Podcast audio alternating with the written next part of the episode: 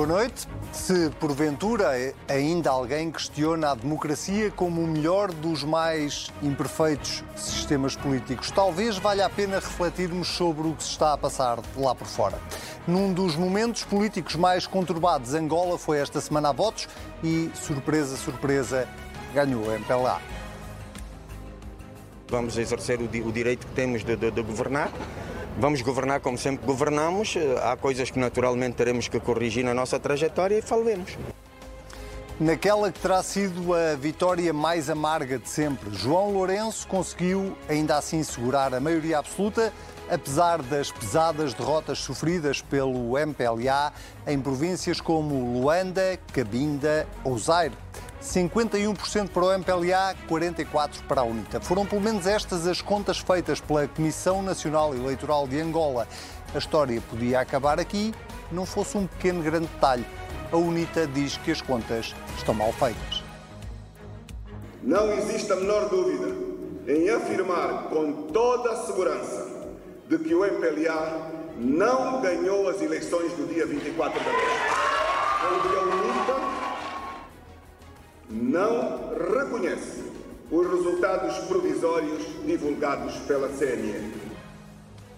A democracia é de facto uma obra para sempre inacabada. Se não vejamos o que se passa do outro lado do Atlântico, no Brasil, há um presidente da República que é também candidato à reeleição que está muito disponível para aceitar democraticamente os resultados eleitorais, desde que seja ele a ganhar vai respeitar o resultado das urnas, seja ele qual for. Seja qual for, eleições limpas serão, devem e têm que ser respeitadas.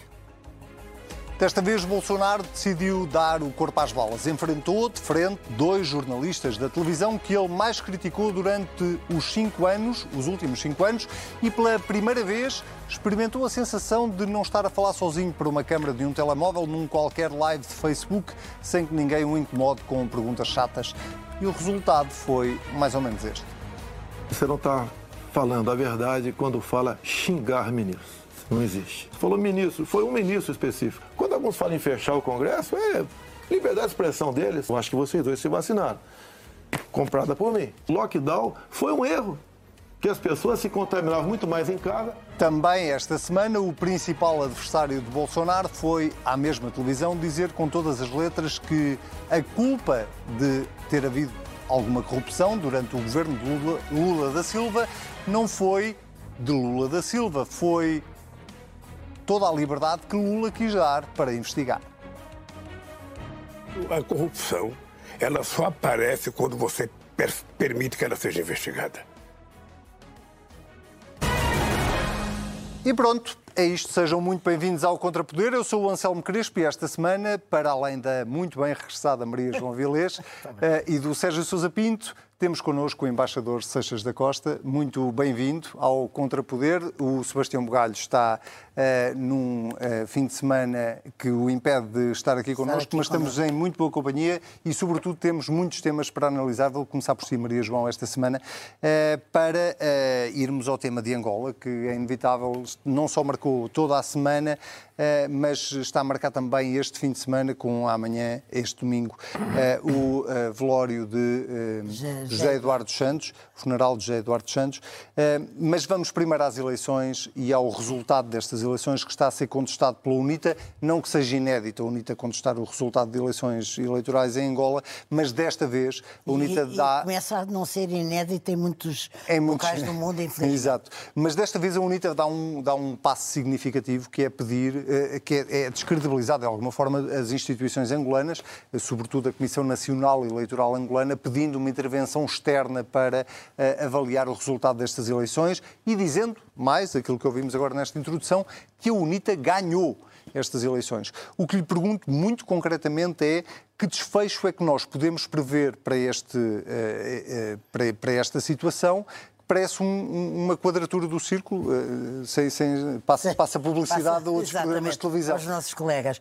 Uh, o que é que eu acho? Acho que uh, ganhou mais uma juventude que não conheceu a guerra e não está nada contente com a MPLA, ganhou toda a gente que, podendo votar, quis manifestar o seu desagrado, ou a sua revolta, uh, ou, uh, ou, o seu cansaço perante a governação de um MPLA cansado e muito dividido, foi um, um MPLA muito dividido que foi agora às eleições, uh, e portanto eu diria que, sem desprimor para a UNITA e sem, evidentemente, desvalorizar uma, uma grande percentagem e a vitória de, de Luanda, a segunda vitória, porque uh, Luanda já tinha uh, tido uma, uma derrota há uns anos do, do MPLA.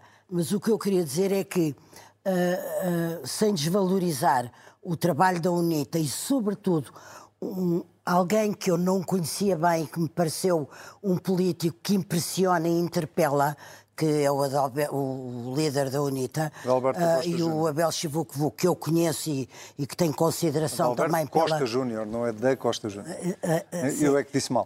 O Abel Chivuco, que é um número dois formidável, com solidez política, com assertividade, com o conhecimento do que fala, com empatia com o eleitorado sem desprimor para nada disto, eu penso que o que houve foi uma reação enorme contra o MPLA. E essa reação foi, evidentemente, uh, uh, absorvida uh, pela UNITA. Para mim, não foi nem imprevisível, nem muito surpreendente estes resultados, porque o MPLA tem vindo a fazer o a seu perder, caminho. A fazer o seu caminho.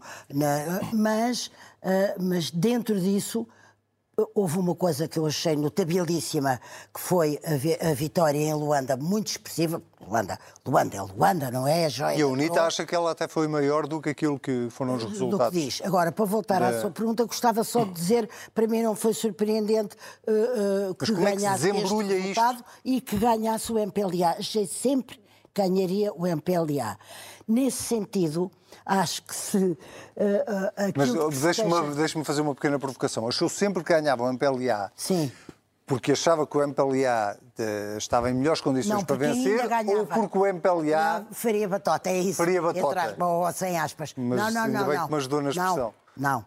Achei sempre que ganhava o MPLA por ainda ganhar o MPLA. Hum. Uh, aliás, a propósito de batota, se tivesse havido batota, talvez tivessem sido mais subtis e tivessem feito com que Luanda não fosse aquela espécie de espelho de derrota que foi.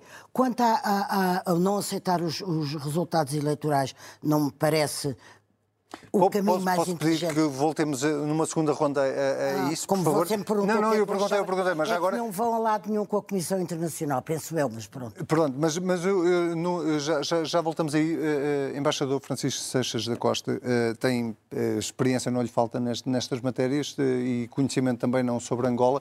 O que lhe pergunto é como é que se desembrulha um tema destes, sendo que nós já tivemos várias eleições, não apenas em países africanos, mas no, noutros países em que há quem perde, contesta os resultados das eleições, aliás, a UNITA já o fez várias vezes, mas eh, a este nível, ao ponto de dizer eh, nós não perdemos, nós ganhamos e queremos uma intervenção externa, eh, é uma coisa um bocadinho mais rara, pelo menos, só para não dizer que não, não me lembro disso ter acontecido. Sim, é mais raro e a UNITA não vai consegui-lo. Isto é, a UNITA vai ter que correr o percurso interno de contestação, fica à espera dos resultados e finais. E até agora aparentemente não o fez. E até agora não o a fez. A Comissão Nacional Eleitoral disse, disse, hoje que não tinha recebido até ao momento nenhuma contestação por parte da UNITA. Porque a Comissão, a Comissão Eleitoral só tem que apresentar os resultados dentro de 15 dias. Portanto, vai ainda, aliás, há uma declaração de hoje, no sentido de dizer que eh, irá verificar se houve algumas falhas e se há alguma adaptação. E, portanto, vai apresentar um resultado eventualmente retificado aqui ou ali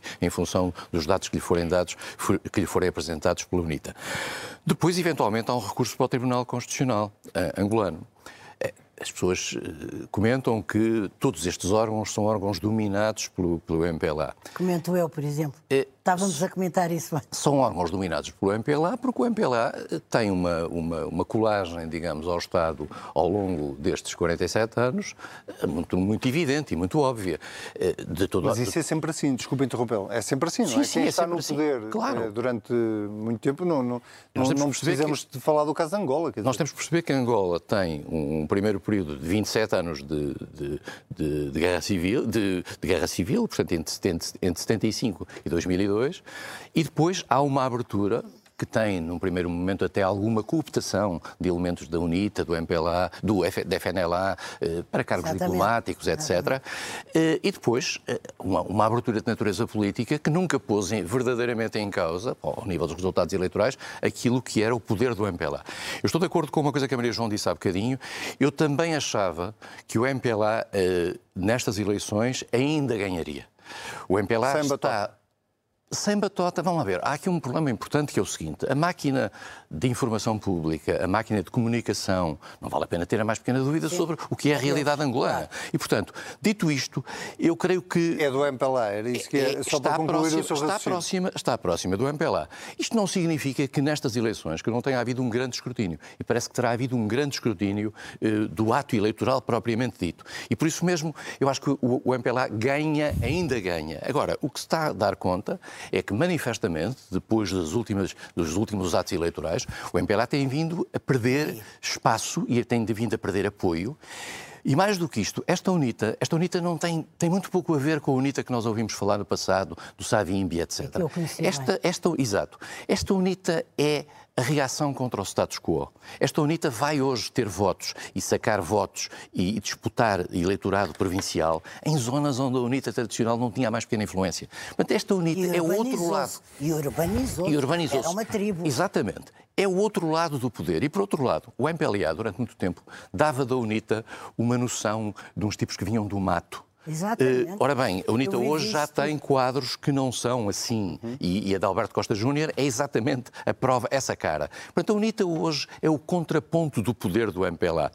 E se o MPLA nos próximos anos, porque o MPLA vai ficar no poder durante os próximos cinco anos, se nos próximos anos não consegue reverter ao nível de políticas que possam ter um mínimo de efeito compensatório junto às populações, nomeadamente as populações mais jovens, que são aquelas que já não viveram a guerra. Claro. Há 20, há 20 anos que não há guerra em Angola. E, portanto, que se não consegue dar esta disso, volta, é? e, e que não tem memória disso, se não consegue dar a volta, nas próximas eleições haverá uma alternância de poder em Angola. Sérgio Sousa Pinto, eh, eh, exatamente a propósito disto que dizia o embaixador Seixas da Costa, que é eh, eh, da, da nova realidade que Angola vive, até sociológica, se quisermos, a esse nível, mas também eh, do ponto de vista político, seria expectável, e não esquecendo ao mesmo tempo que eh, desempenhas um cargo de Presidente da Comissão de Negócios Estrangeiros, seria expectável que este equilíbrio de poder eh, de, de político em Angola se fosse, eh, eh, fosse aumentando ao longo dos últimos anos, ou seja, o que nós temos vindo a assistir ao longo dos últimos anos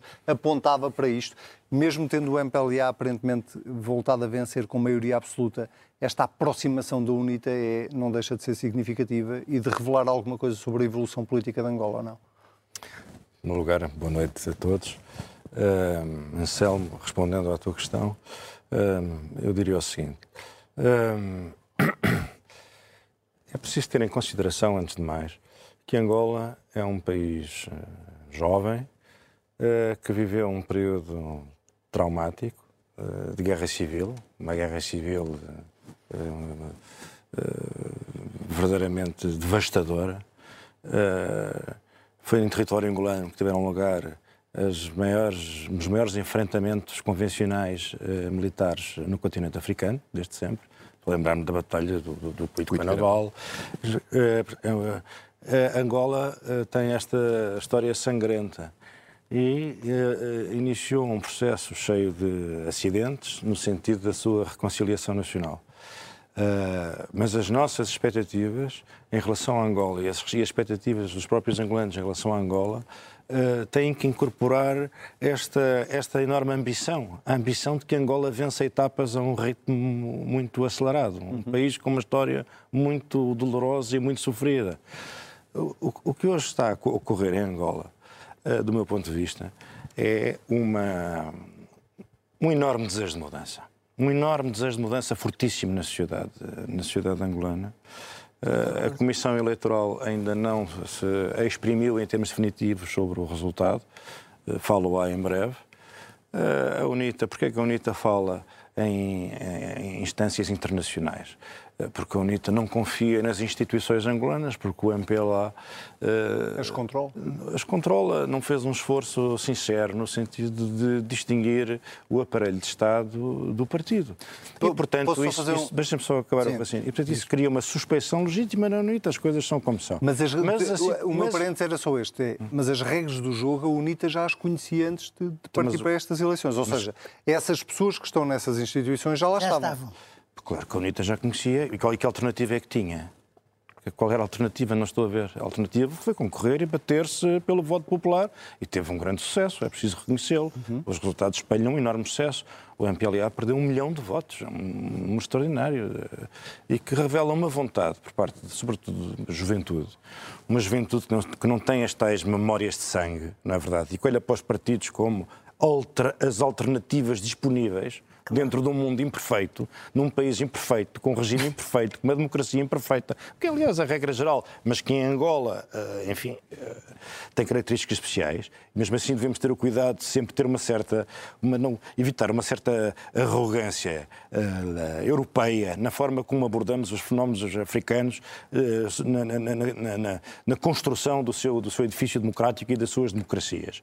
Porque Angola realmente só pode ser comparada, eu já disse isto aqui há dias e repito, deve ser comparada com os outros países uh, africanos, sobretudo da África Austral. É a única comparação lícita. Com o que é que nós vamos comparar Angola? Angola é um país que está a fazer uma transição em condições difíceis. É preciso também dizer uma coisa, em condições difíceis, que para muitos é muito lenta, todos nós desejaríamos que elas fossem fosse mais rápida, todos nós desejaríamos que os resultados fossem menos tangenciais para que o problema que vem sempre ao de cima em todas as eleições angolanas sobre a verdade eleitoral e os, a, a, a, limpeza do escrutínio não, não, não, não, não suscitassem com, com a intensidade e dramatismo que naturalmente ocorrem quando o resultado é bastante tangencial. Mas o que é preciso ter consciência é que há uma coisa está profundamente a mudar e isso é claríssimo em Angola. Até porque a mudança, aparentemente, de acordo com os resultados que foram divulgados, está sobretudo a ocorrer nas cidades. E em Angola e em todo o mundo, as mudanças políticas e sociais, como é, todas essas, essas dinâmicas iniciam-se nas cidades, nas cidades, e vão das cidades para o resto do território. Portanto, quando se tem as cidades e quando se tem a juventude, tem-se o futuro. Deixa-me perguntar-te, porque para... também queria ouvir a Maria João sobre isso, mas deixa-me perguntar-te antes de passar para o mesmo tema com a Maria João. É este pedido da UNITA para uma intervenção externa na, na, na recontagem ou na avaliação de, do escrutínio eleitoral faz algum sentido? Tem algum respaldo na, na lei angolana ou na lei internacional? E o convite aos três observadores portugueses, que também é uma intervenção externa, não tem algum respaldo? o que eu ia perguntar Onde é que está o respaldo? Não estou a lembrar do respaldo. Os observadores já lá vou. Estou a perguntar, tem algum respaldo, Maria João? Hum, eu não sei se tem respaldo ou não. O que eu penso é que uh, não tem a futuro. Uh, ou seja, uh, o, o líder da UNITA fez isso, talvez mais até para consolar as suas bases ou para não sei para quê, hum. porque de, facto acho que não, não. Eu sei que muita gente discorda de mim. Ainda ontem ouvi comentadores que eu considero dizer não, fazem muito bem, porque assim vem uma gente de fora que conta e. Não sei se vem essa gente fora, não sei quem é que são os estrangeiros que vão vir, não sei que atenção é que o mundo vai dar a esse pedido uh, de um partido que mal conhece para lá ir. Tenho, tenho algumas dúvidas, já vou ouvir aqui o nosso diplomata que sabe melhor do que eu, tenho dúvidas que vá a bom porto. Mas tenho que chamar a atenção para uma coisa, para duas coisas, que é um, o, o, facto de uh, uh, o, os líderes, os principais dirigentes da UNITA, terem sempre chamado a atenção para a importância da serenidade, uh, da, da, da, da, contenção, uhum. de não haver barulho, porque se reparar, podem os líderes damos os partidos pedir isto.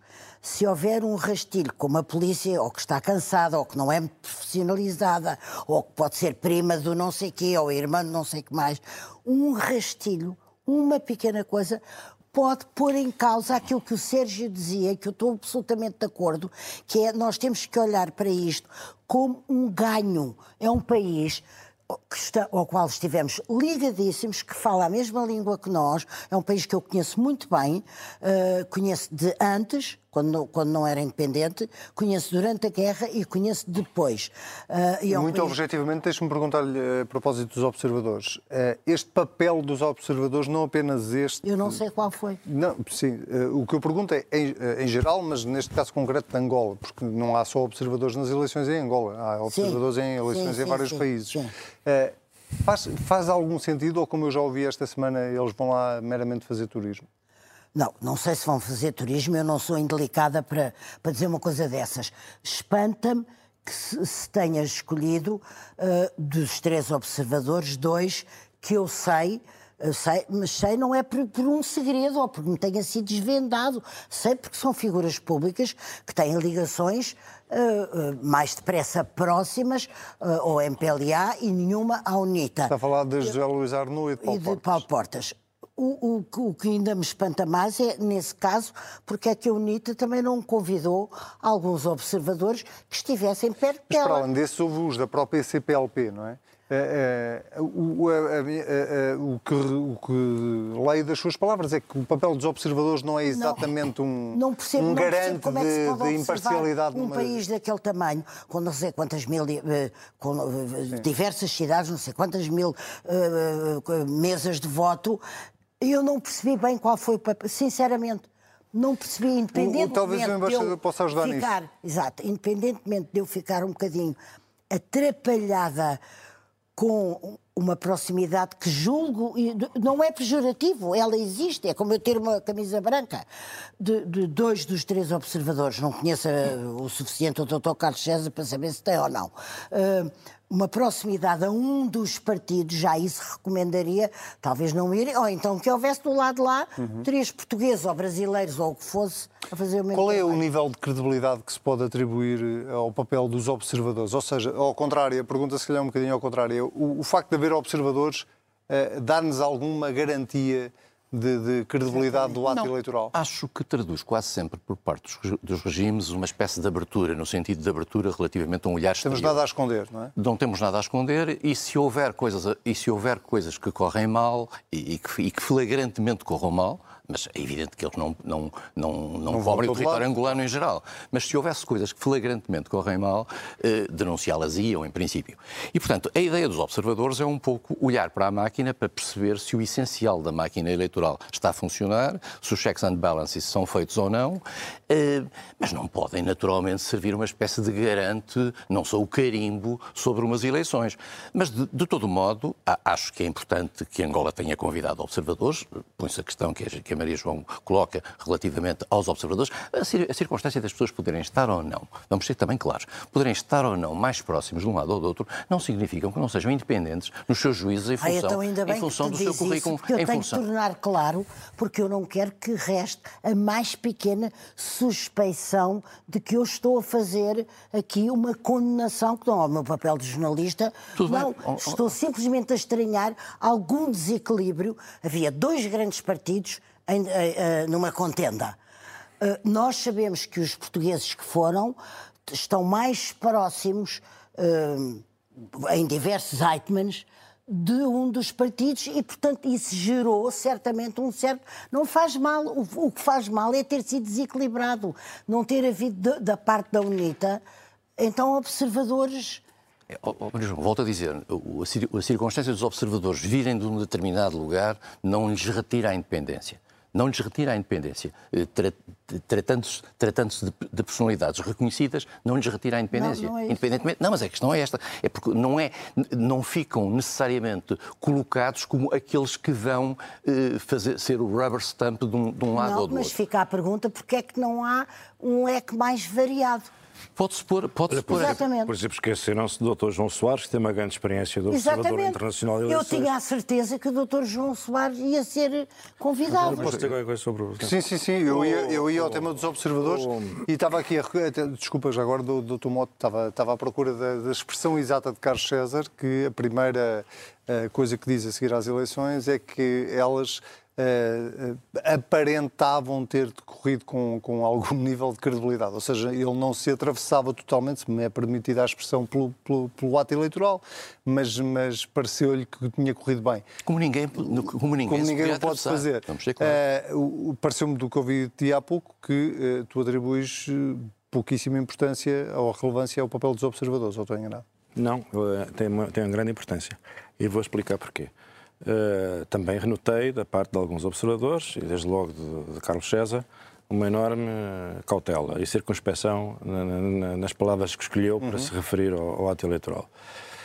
Quando alguém aceita uma missão desta natureza, tem que estar ciente das condições de que dispõe para cumprir o seu papel, porque a sua, o seu pronunciamento final, seja ele qual for, tem o valor de uma caução ou então de lançar a, a, dúvida, suspeição. a suspeição, a comprometer a credibilidade do, do ato que uh, foram acompanhar e fiscalizar. E estas coisas têm uma enorme importância. por exemplo, na União Europeia, os países da União Europeia não têm um conhecimento da realidade angolana comparável a Portugal. Quando digo Portugal, não é só as nossas instituições. Uhum. O próprio, os, os, cidadãos falam a nossa língua, nós vamos às redes sociais, nós acompanhamos tudo, nós vemos a TPA, nós, nós, nós temos uma, um, uma capacidade de formular um juízo e até um interesse por tudo aquilo que diz respeito a Angola que outros não terão. Mas tem uma grande importância para os outros países europeus que três observadores portugueses saídos da União Europeia e de Portugal, que é um país com especial credibilidade na, na, na temática angolana, digam isto ou aquilo sobre a natureza de um ato eleitoral. Desvalorizar o papel dos observadores não me parece que seja uh, Mas razoável. o meu tema é, eles credibilizam um ato eleitoral ou não? Eles lá saberão em consciência as condições que dispuseram. Não estou a falar destes em concreto, estou a dizer em geral. Não, em, em geral, quer dizer, há circunstâncias muito diferentes, muitas missões foram Cada feitas. caso é um caso. Geralmente as missões de observação, uh, quer dizer, reúnem um conjunto mínimo de condições, não é verdade? Não dependem da boa vontade de três figuras da vida nacional portuguesa. Dependem da existência de um conjunto já, de uma expertise, de equipas técnicas. De, uh, é, foi, é, foi, assim que nos, nos, nos países da Europa de Leste, os países da, da OSCE, foi assim que foram acompanhados vários atos eleitorais, que tudo, é, uma, é, uma, é uma matéria sobre a qual existe já um, uma grande experiência, um grande conhecimento. Quer dizer, é, essas coisas têm, têm que ser tratadas de forma séria, não é verdade? E geralmente são observadores cuja imparcialidade é, uh, não é impugnável, quer dizer, uh, quer dizer, ou está acima de qualquer dúvida. Geralmente essa é uma condição básica para ser observador. São pessoas que dão garantias de neutralidade e imparcialidade. Ora, no caso vertente, na situação angolana, sendo pessoas uh, que não. Aliás, eu acho que. Uh, eu posso estar enganado, detestaria estar aqui a cometer uma, uma incorreção, mas não, não, não, estou convencido de que todos os, estes observadores tenham sido escolhidos pelo, pelo, pelo, pelo, pelo regime angolano. Uh, foi, foi, os convites foram feitos de outra maneira. Agora, uh, nós temos de facto é que uh, confiar, confiar, porque se acredita, confiar na boa fé daqueles que se, que se expuseram a, que se prestaram a este papel que é um papel de gigantesca responsabilidade. Muito bem, eh, o tempo avança rapidamente. Não, eu, eu, sobre, nós temos não, que avançar, Maria João. Não, nós tem, mas não sim, tem nós se, temos tem mesmo que, que avançar. Tem que, se, tem que se concluir um bocadinho, que são os assuntos que ficam um bocado pendurados, o que é que do que é, que é o amanhã. Porque Uh, não, não, não, depende só se a UNITA aceita ou não aceita os resultados. Há um amanhã que tem que ser tratado. Essa foi a primeira pergunta que eu lhe fiz. Pronto, não, tem que ser tratado. E o que eu acho que a única maneira de tratar este assunto, a única maneira de salvaguardar o tesouro que foram estas eleições, no sentido de terem corrido bem e de haver uma alternativa, de ser verosímil haver uma alternativa, é se se entenderem. Eu sei que isto pode parecer. O MPLA e o UNITA. Sim, num governo uh, numa aliança, num governo conjunto, num governo de unidade nacional, de, de qualquer coisa. Acho que isso seria. Mesmo tendo um o MPLA a maioria absoluta. Mesmo, com certeza, mas não, não, há, não há um com maioria absoluta e outro com 7%. Uh, Tornou-se aos um olhos do mundo poder, e do continente africano esta vitória uh, uh, da União. Eu só gostava de dizer uma outra Nós temos mesmo que fechar este tema. Que tem a ver com uma coisa que disse o Sérgio relativamente à questão do local onde, onde estas eleições têm lugar. Nós temos que perceber que nós estamos a ver vários atos eleitorais em que a UNITA tem vindo a ter mais, cada vez mais votos e o MPLA cada vez menos votos. E que desta vez, por exemplo, há uma diferença de um milhão de votos, de uma forma. De, de, de, e, em particular, a capital, que é sempre um elemento essencial na, no próprio imaginário político. E nós temos que, que no fundo, acreditar de certa maneira, a Angola, este percurso. Este percurso não é por acaso. Nós não estamos a ver resultados à africana, peço desculpa de utilizar esta expressão, com, parece um bocadinho eh, eurocêntrica, nos resultados angolanos. Nós temos vindo a ver uma, um, um equilíbrio, uma equiparação de voto que muito provavelmente corresponde à realidade. E isso, de certa maneira, credibiliza o percurso que Angola tem vindo a fazer. E que a democracia angolana, e que a democracia angolana tem vindo a fazer. E eu isso não posso deixar de sublinhar porque é uma realidade que difere até, eu diria, de outros países de expressão portuguesa. Embaixador, ainda bem que fala de democracia e da evolução da democracia, porque a minha próxima pergunta tem a ver com outra democracia brasileira e, a minha, eh, vou exatamente aí, que é eh, a democracia brasileira também tem vindo a evoluir ou, como alguns acham, tem vindo a regredir? Eu acho que tem vindo a regredir. A democracia brasileira tem um percurso depois da ditadura, eh, da ditadura militar, tem um percurso de credibilização, de civilização no sentido de uma sociedade civil eh, e, de uma, e, de uma, e, do, e, do, do desaparecimento, de certa maneira, dos militares no centro e no eixo do poder.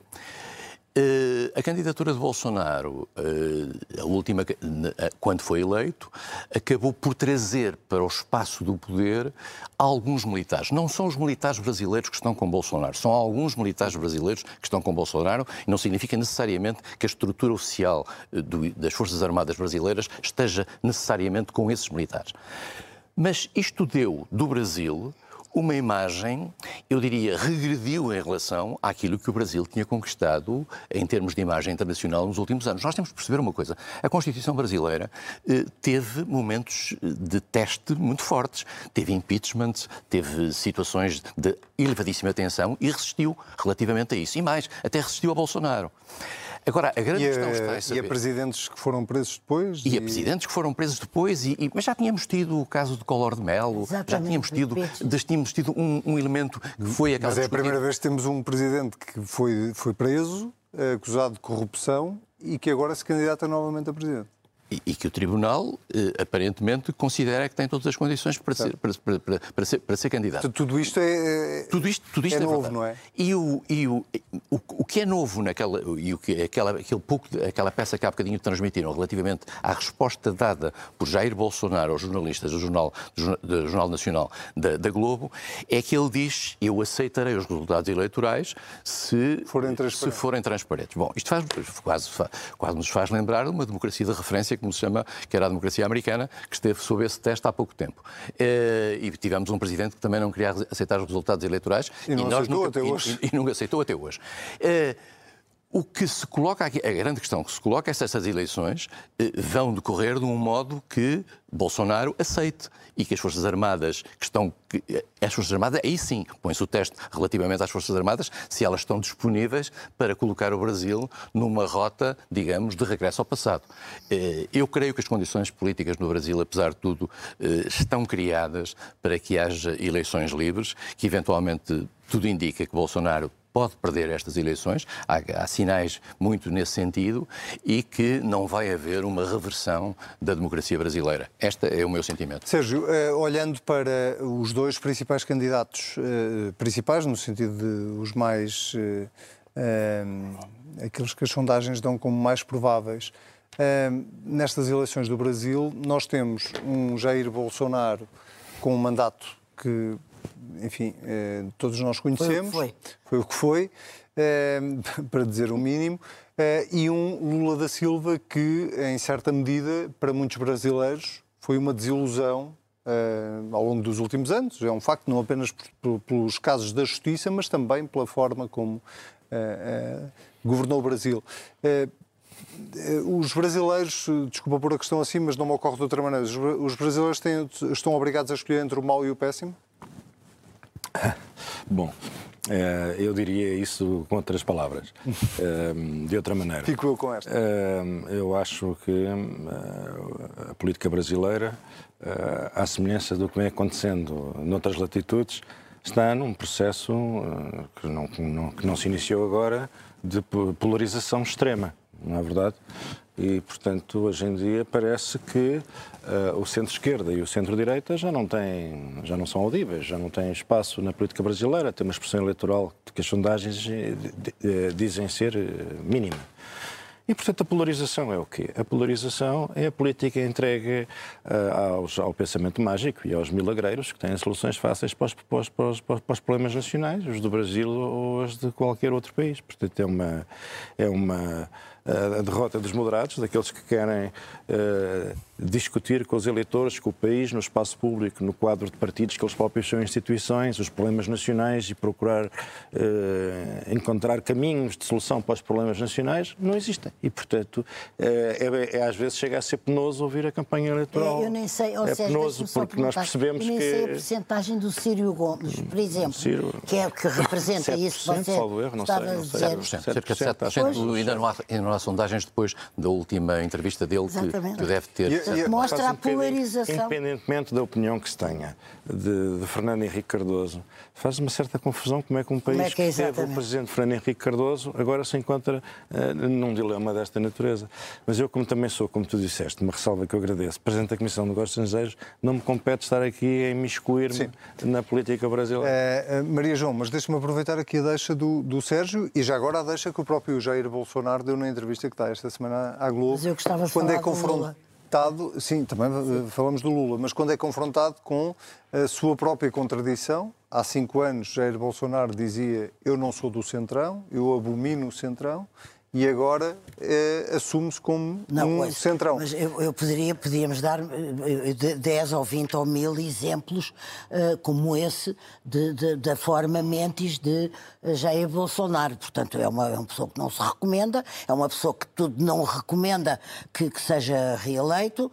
Uh, gostaria de estar tão certa como o embaixador que, que ele não, não vai ganhar. Uh, agora, eu estou muito de acordo com o Sérgio o perigo e a, e, a, e a, perda de qualidade, o que significa de decadência, de descer de graus, de, de, desta extrema polarização, como é que uma pessoa pode eh, pensar no seu futuro, na construção alguma, do seu país, no melhoramento do seu país, com dois extremos com tanto ódio, tanta, tanto combate inútil e estéril. E passa para a sociedade, não é? De alguma forma Agora, passa para a sociedade. Quando, quando o, e Lula recomenda-se... Lula, exato. Lula recomenda-se? Também não... não uh, uh, uh, há uma coisa que recomendo ao Lula, eu não gostei nada de o ouvir dizer há dois ou três dias, o que está lá para trás, lá para trás, a corrupção ficou lá para trás, não sei o quê. Não é bem assim. Eu sei que o tribunal que que o avalizou, uh, mas de qualquer maneira eu, eu uh, passei muitos meses no Brasil na altura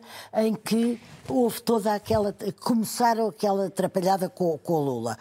Eu não estou de acordo só quando você diz que ele, pela forma como ele governou, porque eu acho que ele não governou mal. Saiu com 70% da aprovação. Exatamente. Eu não acho que ele tenha governado mal. Ele eh, integrou Uh, tirou da pobreza milhões de pessoas, uh, não governou mal, percebeu o que era o Brasil, uh, não foi um extremista. Ele agora tem um vice que tem um vice muito mais moderado, a, a chapa dele. Uh, recordo Geraldo lá, Alckmin. Exatamente, o Geraldo que a gente ambos conhece bem e que ele escolheu muito habilmente. Portanto, eu não estaria tão. Não, não seria capaz de dizer que ele governou mal. Quem quem depois herdou a escolha foi dele, mas não sei se está de acordo comigo. Quem herdou mal aquilo que o Lula tinha feito foi a Dilma. Foi a Dilma. Isso é que Maria eu João, nós vamos, ter que, nós vamos mesmo sim, sim, ter okay, que avançar. Okay. Uh, o nosso programa sim. está mesmo a chegar ao fim. Vamos às moções desta semana. Ai, meu Deus. Vamos começar pelo nosso convidado, Francisco Seixas da Costa. Uh, tem uma moção de. Censura ao uso uh, atribiliário, diria, das trotinetes, nomeadamente na capital. na capital. Nós temos aqui. Eu, Já aqui eu falei vivo, disso. Uh, pois eu não, tinha, não sabia. Não, não um crítico dos radares, agora temos um crítico eu devo, Eu devo confessar que estou, que estou assustado com Exatamente, aquilo, com aquilo que está a acontecer neste momento em Lisboa. Estou assustado pelas pessoas, estou assustado pela, pela pela própria incapacidade de conseguir gerir, às Exato. vezes, o espaço urbano uh, na, com, com, com o, que isso, o que isso está a passar e, em particular, particular, estou escandalizado, devo confessar, com a aparente ausência da autoridade a regular isto. Em relação Eh, esta aparentemente, ao que me dizem, a- as regras são ambíguas. Eh, E a culpa não é do, não sei se é do governo, se é do, do município, não sei, não faço ideia. Não, É indiferente e não é esta a questão. O que me parece é que não há autoridade sobre isto. Eu vejo pessoas, Sem três pessoas, na não mesma, precisam três pessoas na mesma Sim. trotinete, a atravessarem faixas em, em, em cima Sinais. dos passeios, nos sinais, passam por cima. Quer dizer, e não há aparentemente uma reação relativamente a isto. Quer dizer, eh, parece que se está à espera de uma tragédia, eh, de, de uma família que, que um dia tenha. Quer dizer, isto, isto está a entrar num estado de degradação total. E, eu sei que a chuva, eu sei que as pessoas estão à espera da chuva para que isto se atenue, É, mas não sei. Estou sempre à Eh, espera de qualquer Maria João, a sua moção desta semana? A minha moção era de. eh, Se estou bem lembrada. Ah, eu posso ajudar, eram as frases do governo. Exatamente. De- eh, era uma moção de censura eh, a frases, não é tanto a ação, é a frases do domínio do est- extraordinário que eu ouço a alguns ministros eh, e senhoras ministras. Quer dar um exemplo? Posso dar um exemplo? Por exemplo, a Ministra da Agricultura. que Vou, vou dar um exemplo ao contrário. Primeiro-Ministro Durão Barroso ou Passos Coelho, ou seja quem for. E de repente há uma ministra que diz assim. O senhor está a para uma associação de, de, de, de, co- como é a CAP. O senhor está a refilar assim porque não gosta de votar no PSD, não é? Bem, os jornais, sim, no PSD, se fosse um governo do PSD. Ah, sim, sim, sim, sim. estou Desculpe. a dar o. Sim. Ela disse, "Pô, está a reagir assim porque não gosta do governo do PS, ou porque não vota no PS, ou porque quer. Quer dizer, não é uma forma de governar, não é uma forma cívica, política e decente de estar na política, não é um despropósito. E a Maria João tem vindo a nada. assistir um Tem a assistir. avolumar de Também frases achei estranho infelizes. que eh, eh, será, fica até, e sempre muito serena, a Mariana Vieira da Silva, eh, tão acarinhada pelo Primeiro-Ministro, nos venha dizer com algum contentamento que em 2032, não é? A Serra da Estrela vai ficar um brinco, mas Vai ficar melhor do que quase estava. bom, melhor do que estava. Melhor do que estava, com certeza que vai ficar, e até talvez seja antes de 2032. O que interessa aqui não é tanto os casos, é as frases que, as- que o governo, os senhores ministros e os senhores ministros usaram para eh, classificar algumas situações. Era preciso pedir um bocadinho de, de bom senso. Basta só bom senso, até porque houve pessoas que ficaram hum, muito. Os incêndios foram devastadores, outra vez desde 2016 não havia isto. Houve pessoas que ficaram danificadas sem absolutamente nada, não se pode dizer que depois vai ficar um bocadinho melhor. Sérgio, a tua moção esta semana é de censura e tem a ver com a dívida portuguesa. Não, não é de censura. Ah, eu então tenho a informação como errada. é, que, como é que nós a vemos. É uma, é- isto é uma moção que visa eh, que- congratular-me, enfim, eh, pela subida de, ra- de rating de Portugal, de- pela Agência de Inovação Financeira DBRS, que, e passo, e passo a citar, justifica a decisão dizendo que as vulnerabilidades de crédito de Portugal ligadas a choques externos estão a retroceder e as perspectivas macroeconómicas estão a melhorar. Tu tens uma moção Ou de seja, confiança, é isso? Sim, é uma moção de confiança. Sim. É uma moção de confiança assim. irónica. Mas para- não, não é nada irónica. É- não, não há aqui ironia nenhuma. E porquê, e porquê que isto é uma boa notícia? Porque todos nós apanhamos um susto quando a inflação obrigou o Banco Central Europeu a inverter a sua política eh, e tivemos ali um período de, de- de alarme quando eh, os juros da dívida pareceram eh, subir de forma descontrolada. Depois, o Banco Central Europeu esclareceu que, usando as suas, eh, as suas palavras, que iria evitar uma fragmentação do mercado da dívida e reentramos num período de normalidade. E, portanto, mas o que é certo é que apanhamos, até, até que essa declaração fosse feita, quando há a iminência de uma interrupção de intervenção dos mercados do BCE, há um momento de uma certa aflição. E, portanto, vir uma agência independente eh, de notação financeira eh, dizer que a dívida portuguesa é uma dívida segura e melhorando a sua notação, isso é uma excelente notícia para Portugal. Muito bem, está dada a ótima notícia. Francisco Seixas da Costa tem, eh, eh, pode, pode, tem uma sugestão esta semana para, para nos A dar. sugestão é, é um disco que saiu de Carlos Mendes, chamado Viagens. Carlos Mendes é, talvez, das personalidades da vida musical portuguesa, o que me acompanha há mais tempo.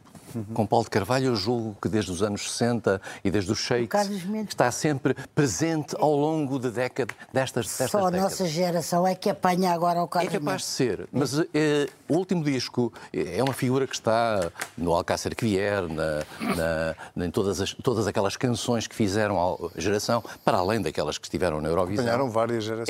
É, apanhou várias gerações.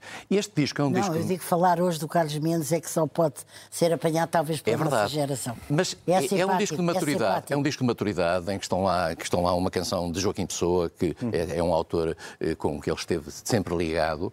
E é muito interessante ver que alguém que continua a fazer um percurso de espetáculos e, e que agora faz eh, um disco nesta fase em que é tão difícil fazer discos É, eh, para os E próximos. lançou este álbum. Maria João, sua Eu- é- sugestão minha desta sugestão semana? não, é a Feira do Livro. Mais telegráfica Porque não é só por causa, do, evidentemente, das pessoas descobrirem mais livros ou comprarem mais livros ou poderem ler mais livros, era também para as famílias mostrarem aos seus adolescentes um livro e não ser tudo no ecrã. Digital. Que é uma coisa que me faz tanta, tanta, tanta impressão.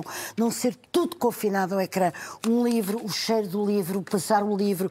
o- já não digo sublinhar, como não sei se algum de vocês sublinha, eu leio livros, Imensamente. leio livros com, com um lápis na mão. Mas é é a Feira do Livro um bocadinho nesta perspectiva da, da maravilha que pode ser a descoberta de um livro E uma em papel. oportunidade E para, uma para que os oportunidade. mais novos possam fazer aquilo que o Sérgio Sousa Pinto está a fazer neste momento, que é Exatamente. segurar num livro. Sérgio, qual é a tua sugestão? Ora bem, a minha sugestão, eu fico muito feliz por ter a oportunidade de falar aqui deste livro. É um livro eh, de um grande arquiteto paisagista, Elídio Alves de Araújo, que escreveu a Arquitetura Paisagista ou a Organização do Espaço nas Paisagens. Problemas de economia, arquitetura e gestão das paisagens humanizadas.